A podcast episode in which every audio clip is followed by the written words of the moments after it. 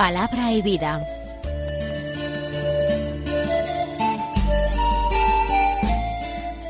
Con el Padre Manuel Horta, desde Sevilla.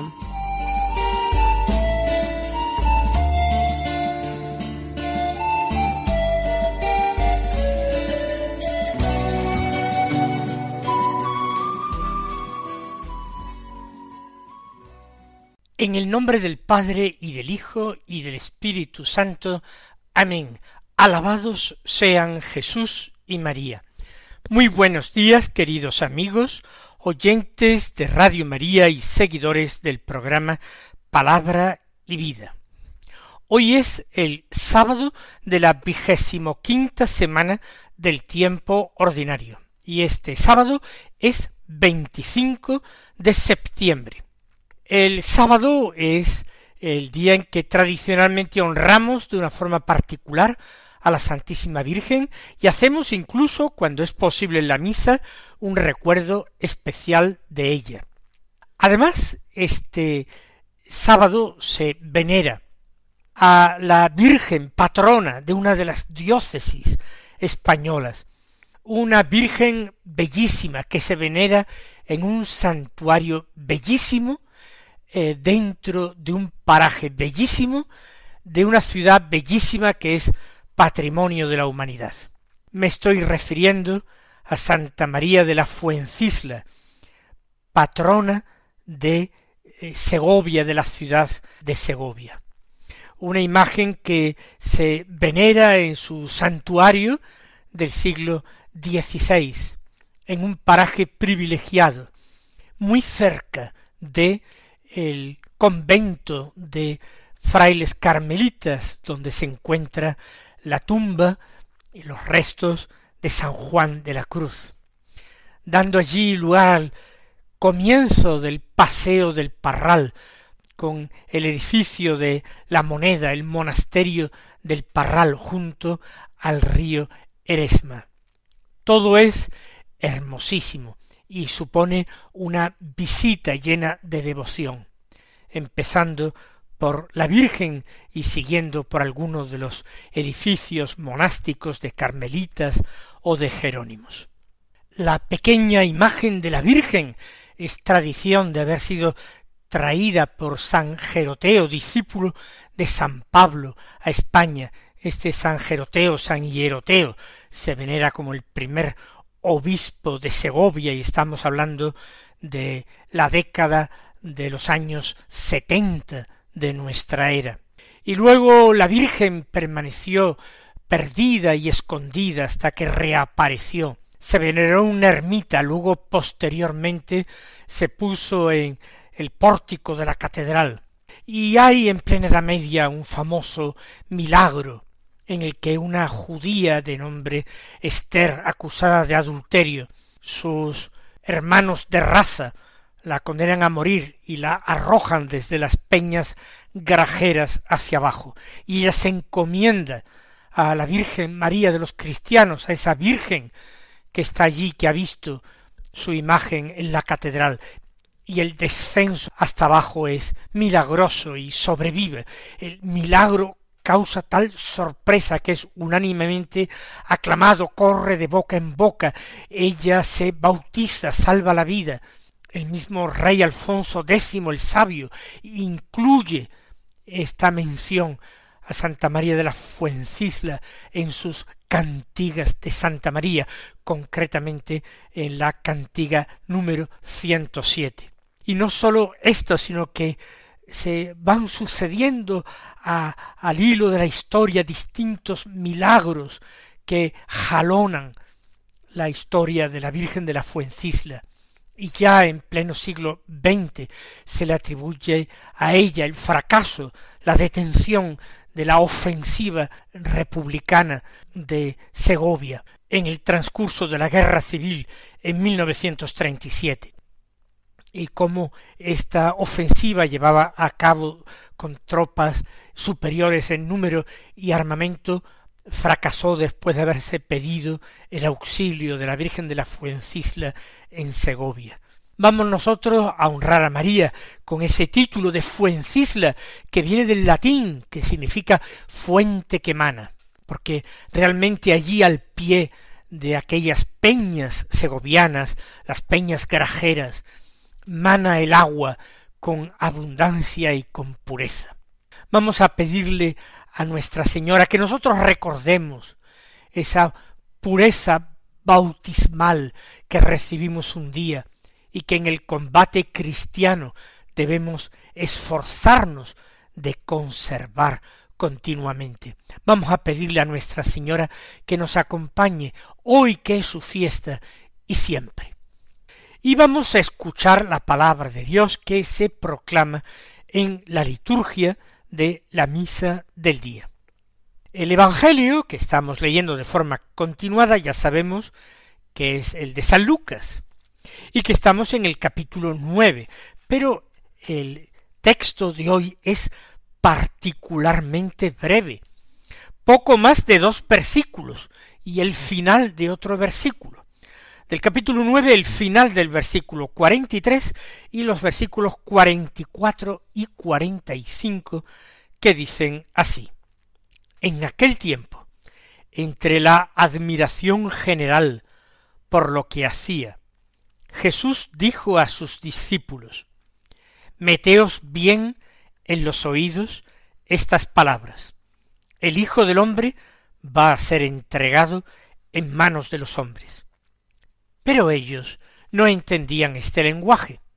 Les resultaba tan oscuro que no captaban el sentido, y les daba miedo preguntarle sobre el asunto. Fíjense las dos actitudes que se perfilan. Por una parte, el grupo de seguidores de Jesús en general.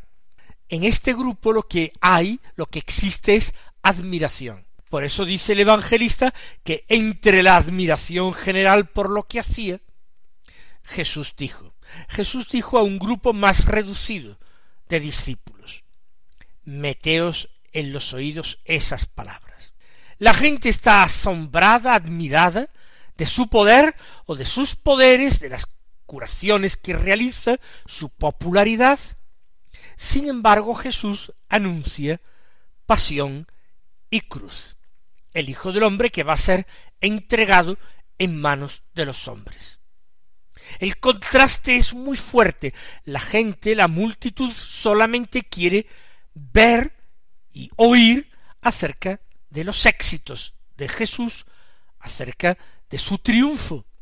Sin embargo, Jesús se empeña a el grupo de sus cercanos en anunciarle muerte, pasión y muerte. Ya en el Tabor, en el episodio de la transfiguración, por primera vez Jesús había comenzado a hablar de la cruz y le había costado ese rechazo por parte de Simón Pedro que se puso a reprenderlo. Dice San Lucas en este texto que ellos no entendían este lenguaje. Jesús, sin embargo, hablaba claro, pero era algo tan distinto de lo que ellos imaginaban ellos suponían el triunfo de Jesús sobre sus enemigos y la aceptación de la enseñanza de Jesús por parte de todos los dirigentes del pueblo. Esto es lo que ellos pensaban. Por eso el lenguaje que Jesús emplea es extraordinariamente oscuro e incomprensible. Dice San Lucas que no captaban el sentido. ¿Esto qué quiere decir? ¿Que no lo comprendían en absoluto? No, pienso que este no es el sentido, porque quedaría contradicho con la última frase del Evangelio que leemos hoy. Y la última frase es y les daba miedo preguntarle sobre el asunto.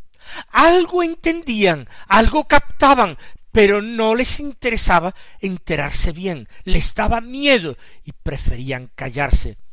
Qué fácil es precisamente hacerse uno sordo a los llamamientos del Señor, porque nos da miedo en ocasiones sus llamadas. Mis queridos hermanos, ojalá escuchemos hoy su voz.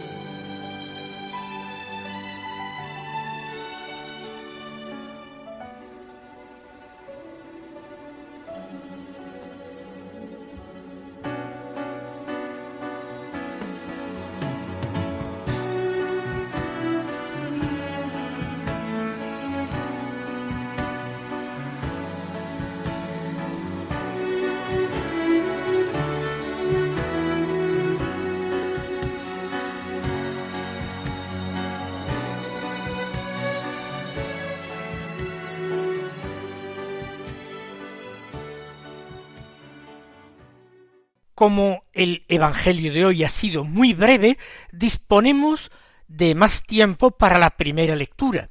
Y precisamente hoy comenzamos un nuevo libro bíblico, un nuevo libro del Antiguo Testamento. Empezamos la lectura de la profecía de Zacarías. No nos ofrece eh, la liturgia desde el capítulo primero, sino que este primer contacto con el profeta se hace desde el versículo segundo, los versículos cinco al nueve y catorce y quince, que dicen así Levanté los ojos y vi un hombre que tenía en su mano un cordón de medir. Le pregunté ¿A dónde vas? me respondió a medir Jerusalén, para ver cuál es su anchura y cuál su longitud. El mensajero que me hablaba salió y vino otro mensajero a su encuentro. Me dijo Vete corriendo y dile al oficial aquel Jerusalén será una ciudad abierta a causa de los muchos hombres y animales que habrá en ella. Yo le serviré de muralla de fuego alrededor, y en ella seré su gloria. Alégrate y goza, Sión, pues voy a habitar en medio de ti, oráculo del Señor. Aquel día se asociarán al Señor pueblos sin número, ellos serán mi pueblo. Nos podríamos preguntar cómo es que después de haber estado leyendo varias cartas de San Pablo, hemos leído en el libro de Esdras, y después al profeta Ageo, uno de los profetas menores, y ahora Zacarías. Hay una cierta intención en el autor o en los autores del leccionario litúrgico de la misa. ¿Por qué? Porque el profeta Ageo precisamente eh, hace sus profecías en tiempos del regreso del exilio. Y de nuevo Zacarías también profetiza en la época del reinado del rey Darío I de Persia, en la época de la vuelta de un grupo de judíos a Tierra Santa. Hay muchas inquietudes, muchas dificultades. Ya hemos visto cómo el profeta Ageo invitaba a no descuidar el culto a Dios, la construcción del templo, que nadie pensara que había tareas más importantes, que nadie dijera hay uh, muchas cosas que hacer, no es el momento de ponerse a reconstruir el templo. No, Dios quería recibir culto en Jerusalén. Ahora escribe así Zacarías, levanté los ojos y vi a un hombre que tenía en su mano un cordón de medir. Se estaba preparando la reconstrucción, reconstrucción de la ciudad, reconstrucción del templo, que es la casa de Dios. El profeta, que lo está viendo en una visión, le pregunta también en la visión ¿a dónde vas? Pregunta acerca del sentido de lo que está contemplando. Y el hombre la visión responde voy a medir Jerusalén para ver cuál es su anchura y cuál su longitud. Va a examinar Jerusalén, a ver si da la talla, a ver si cumple las medidas que han sido queridas por Dios. El mensajero que me hablaba salió y vino otro mensajero a su encuentro. Este otro mensajero, un ángel de Dios, sin lugar a dudas, le comunica vete corriendo y dile al oficial aquel Jerusalén será una ciudad abierta a causa de los muchos animales, hombres y animales que habrá en ella. Se anuncia proféticamente ese carácter de Jerusalén de ciudad abierta.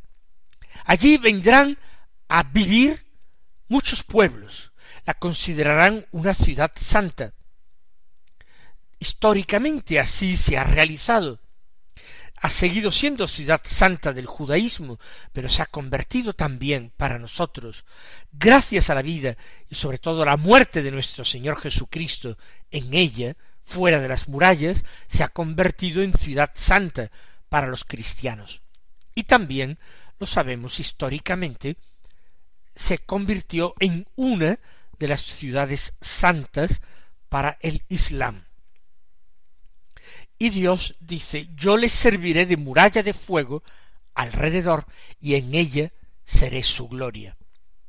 Dios le promete a Jerusalén una asistencia y una presencia peculiar. Es el lugar donde Dios eligió su morada en el Antiguo Testamento. En el Nuevo, Él prometería, por medio de Jesús, un culto en espíritu y en verdad, no un culto circunscrito a un templo edificado por manos de hombres.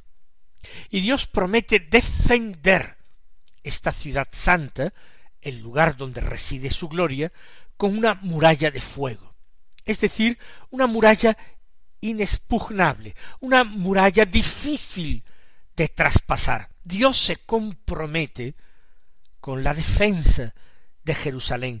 El mismo Dios será su muralla. Alégrate y goza, Sión, sigue diciendo la profecía, pues voy a habitar en medio de ti, oráculo del Señor. Dios sigue manteniendo la promesa hecha a la dinastía de David. Ahora eh, Jerusalén va a seguir siendo, como en tiempos de Salomón, va a seguir siendo ciudad santa donde reside la gloria de Dios. Hasta la época de Jesucristo, la reconstrucción del templo por parte de Herodes, o bien, como algunos le llaman, el tercer templo, más fastuoso todavía que este, que fue construido en épocas de escasez, de pobreza. Alégrate y goza Sión, porque voy a habitar en medio de ti. No podemos darle un sentido espiritual a esta profecía. Pues claro que sí. En primer lugar, un sentido espiritual eclesial. Cuando en el Antiguo Testamento, ya sea en los profetas, en los salmos, se nos habla de Sión, se nos habla de Jerusalén, nosotros podemos entender la iglesia, podemos entender la comunidad santa de redimidos, de rescatados por el Señor. También de la iglesia se anuncia que será una ciudad abierta, nada menos que católica, abierta a todos los pueblos de la tierra. El requisito para entrar en ella es la fe en Cristo, Salvador de los hombres. Por tanto, dice Dios, alégrate y goza, Sión, porque voy a habitar en medio de ti. Es la presencia de Cristo en medio de su pueblo la que realiza la iglesia que es misterio. Cristo que habita en medio del pueblo. Pero esta profecía, además de con este carácter espiritual eclesial, se puede leer con un carácter espiritual personal. También somos nosotros Sión, somos Jerusalén. A nosotros se nos anuncia la paz, la alegría, se alienta nuestra esperanza y también se nos promete que el Señor va a habitar en medio de nosotros.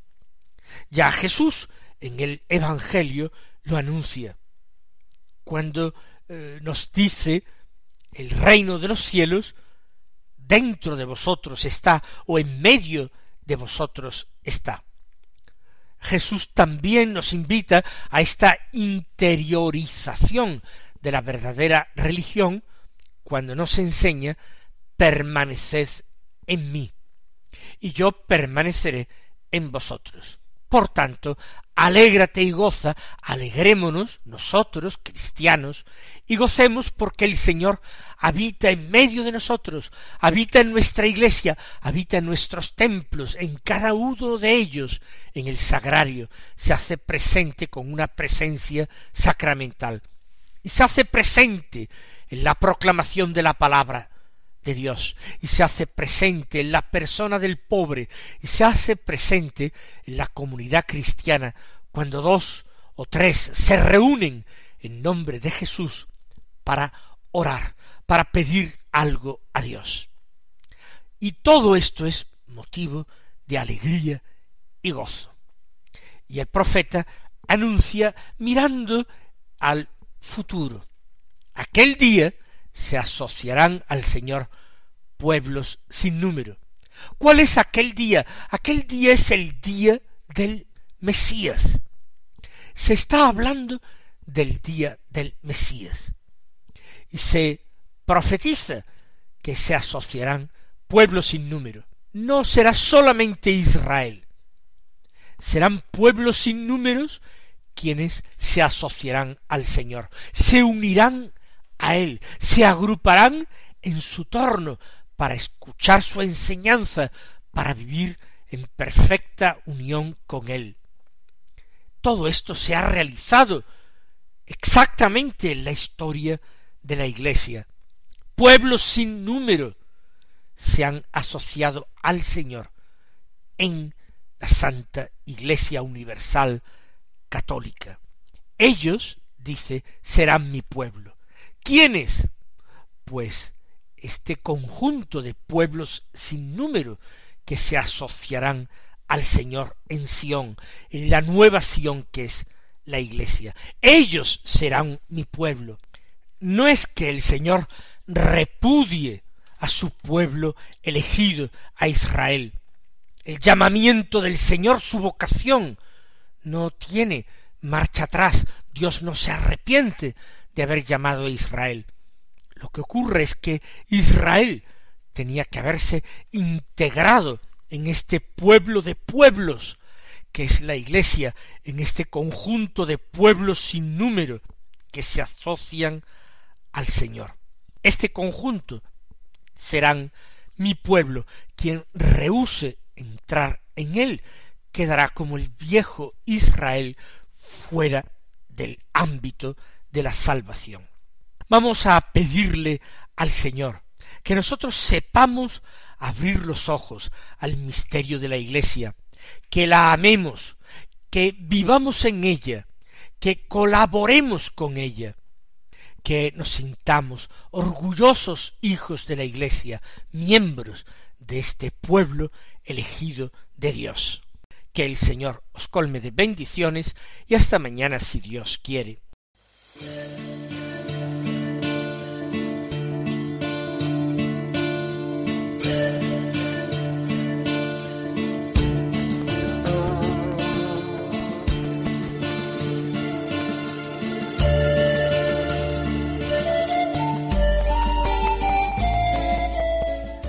Concluye Palabra y Vida, un programa dirigido desde Sevilla por el Padre Manuel Horta.